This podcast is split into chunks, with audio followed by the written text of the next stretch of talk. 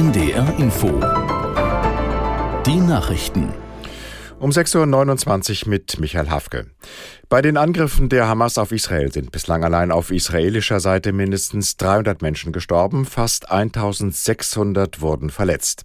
Das berichten israelische Medien unter Berufung auf medizinische Quellen. Auch im Gazastreifen hat es viele Opfer gegeben. Aus Tel Aviv Jan Christoph Kitzler. Bis gestern flog Israels Luftwaffe Angriffe auf Ziele im Gazastreifen. Dort gab es ersten Meldungen zufolge mehr als 240 Tote.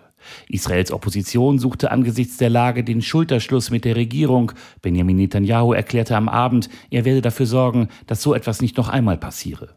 Für die nächsten Stunden und Tage wird mit massiven Angriffen Israels auf den Gazastreifen gerechnet.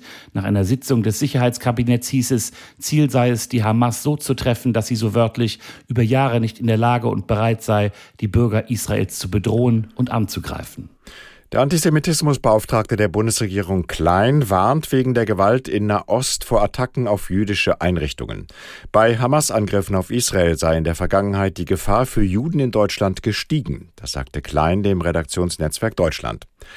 Israelbezogener Antisemitismus sei keine graue Theorie, sondern eine reale Gefahr. Klein lobte die stärkeren Sicherheitsvorkehrungen für jüdische und israelische Einrichtungen in Deutschland. Die deutsch-israelische Gesellschaft hat für den Nachmittag zu einer Solidaritätsdemonstration in Berlin aufgerufen. Zu der Veranstaltung am Brandenburger Tor werden 200 Teilnehmer erwartet.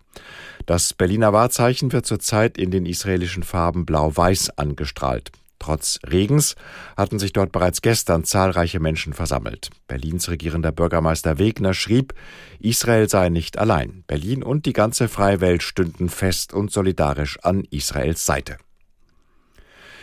In Bayern und Hessen werden heute neue Landtage gewählt. Den Umfragen zufolge dürften beide Ministerpräsidenten, CSU-Chef Söder in Bayern und der CDU-Politiker Rhein in Hessen, mit ihren Parteien die Wahlen für sich entscheiden. Wolfgang Kurz mit den Einzelheiten. Kann Söders CSU sich wieder verbessern oder muss sie sich an 37 oder 38 Prozent in Bayern gewöhnen? Und wer schafft es auf den zweiten Platz? Und die FDP muss befürchten, aus dem Bayerischen Landtag sogar rauszufliegen. In Hessen wird es für die Liberalen voraussichtlich ebenfalls knapp. Kein Wunder, dass die Wahlergebnisse also sicher auch Einfluss auf den weiteren Verlauf der Ampel in Berlin haben werden.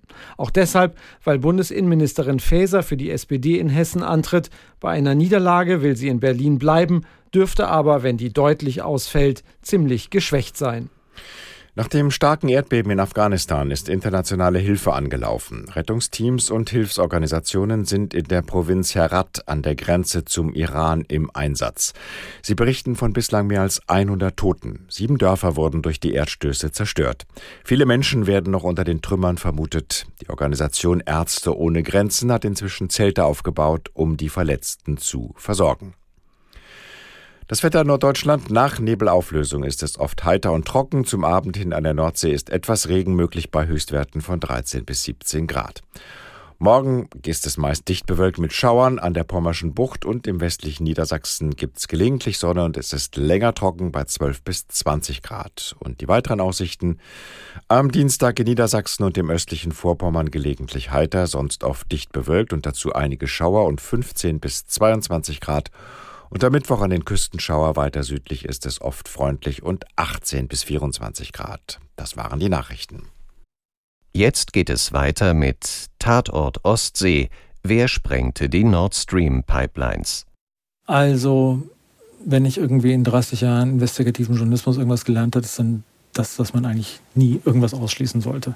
Jörg Schmidt ist Reporter bei der Süddeutschen Zeitung und praktisch für unsere Recherche Segler. Alle anderen Szenarien, irgendwelche Forschungsschiffe, äh, irgendwelche sonstigen Schiffe, russische Schiffe, die sich da aufgehalten haben.